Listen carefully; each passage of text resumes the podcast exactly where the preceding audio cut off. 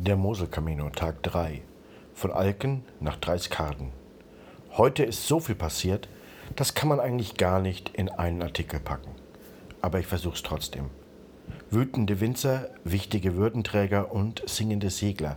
Und das ist nur der Anfang. Ich habe heute ganz gut geschlafen. Und der Regen am Morgen fühlt sich mehr erfrischend als störend an. Es geht an den Weinreben entlang der Mosel aus Anken heraus, dann über die Brücke nach Löhr und von da weiter nach Hatzeport. Weil ich jetzt noch etwas Durst habe und das Frühstück alles andere als ergiebig, beschließe ich, kurz Pause zu machen. Auf der Suche nach einem offenen Café werde ich von einem Winzer auf dem Traktor überholt. Er stoppt abrupt und fragt, ob ich ein Pilger bin. Ja, bin ich. Super, war er auch mal. Aber jetzt ist er Rentner und hat für so etwas keine Zeit mehr. Aber weil es immer noch regnet, bittet er mir an, mich zum Café zu fahren. Das Angebot nehme ich weniger wegen des Regens und mehr, weil es ziemlich cool ist, auf einem Trecker zu fahren, gerne an. Kaffee Intus und bei der Tourist Information ein Zimmer erfragt, geht es weiter aus Hudson Potter raus, bis eine Reihe Jakobsmuscheln an einem Zaun meine Aufmerksamkeit anzieht. Und da, neben den Muscheln, eine Kiste und ein paar Gläser. Pilgertropfen steht da.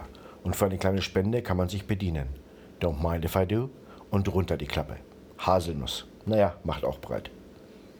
Nach dem Schnaps geht's ziemlich schnell in die Weinberge. Sanft bergauf, über wundervolle Waldböden und von einer atemberaubenden Aussicht über das Moseltal zur nächsten, noch atemberaubenderen. Irgendwann überkommt es mich und ich fange wieder an zu singen. Pink Floyd diesmal. Wish You Were Here, dann Shine On You Crazy Diamond und nochmal Wish You Were Here. Mein Pilgerstab wird zum Luftbass und Comfortably Numb ist als nächstes auf der Mika Karaoke Playlist. Irgendwo zwischen dem zweiten und dritten Teil biege ich um eine Kurve und starre in die amüsierten Gesichter einiger Hangleider, welche unter einem Zelt auf bessere Winde warten. Einer hält mir eine Flasche alkoholfreies Radler entgegen. Wir reden für ein paar Minuten, dann wird der Wind besser und die Damen und Herren der fliegenden Kunst beeilen sich, in die Lüfte zu kommen. Etwas weiter den Weg entlang klingt noch mehr Gelächter und Musik. Die kleine Ortschaft Laserg, Laserge, feiert und das kann man riechen, sehen und hören. Ich will gerade an den Ständen vorbei, als ich ein Schild erspähe. Pilgerstempel. Oh, Stempel, prima. Und so, lieber Zuhörer, kam es, dass Mika den Jungfernstempel des Fördervereins Benediktkirche von Stadtbürgermeisterin Claudia Schneider eigenhändig in seinem Pilgerpass bestempelt bekam. Hinter Lassage geht es sanft weiter über das Hochplateau, bevor der Weg sich steil in Richtung Burg Els neigt. Ich fange noch einmal mit dem Singen an, jetzt erst richtig, weil die Welt gerade so schön und freundlich ist. Learning to Fly natürlich. Und dann überkommt es mich, Freudentränen, das Camino-Gefühl. Auf diesen Moment habe ich die 960 Kilometer im Juni und Juli und seitdem gewartet. Jetzt ist es da. Ich bin nicht mehr nur unterwegs, ich bin auf dem Camino. Meine Beine fühlen sich noch freier, noch leichter an. Der Rucksack drückt nicht mehr. Es ist leicht wie eine Feder und der Wind zottelt meine Haare. Bis zur Burg Els kann ich das Grinsen nicht aus meinem Gesicht vertreiben.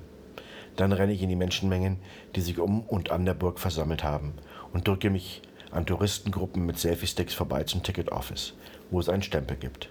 Meinen Plan, hier etwas zu essen und zu trinken, gebe ich ob der Horde ganz schnell auf. Hinter Els geht's dann noch einmal scharf den Berg hoch, bis ein letztes Plateau überquert ist. Dann steil hinunter und nach Dreiskarden. Doch vor den Abstieg haben die Götter heute den Winzer gesetzt. Laut, fluchend rennt er über die Felder.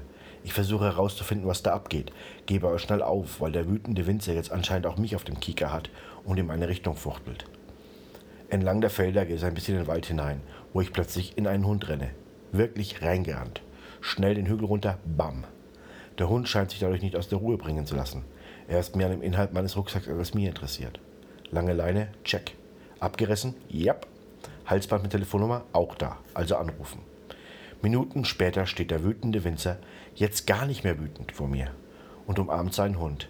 Der Camino ist wunderbar. Kurz vor dem Abstieg durch die Weinberge treffe ich noch auf eine kleine Gruppe Frauen und Männer, die in einer Beiz Wein gegen Spenden anbieten. Die Aussicht ist mal wieder umwerfend, also lasse ich mich zu einem Glas überreden, setze mich ganz nach vorne und träume ein bisschen. Ich bin glücklich. Karten ist nett, verschlafen und hat ein tolles Stiftsmuseum, in dem man auch einen Pilgerstempel bekommt. Ich schaue mir das eine an, dann lasse ich mir das andere geben und weiter geht's. Der Camino will gelaufen werden und der Mika will duschen. Im Treis klingel ich bei Frau S., welche Zimmer für Pilger anbietet. 98 Jahre alt ist und nicht mehr richtig laufen kann.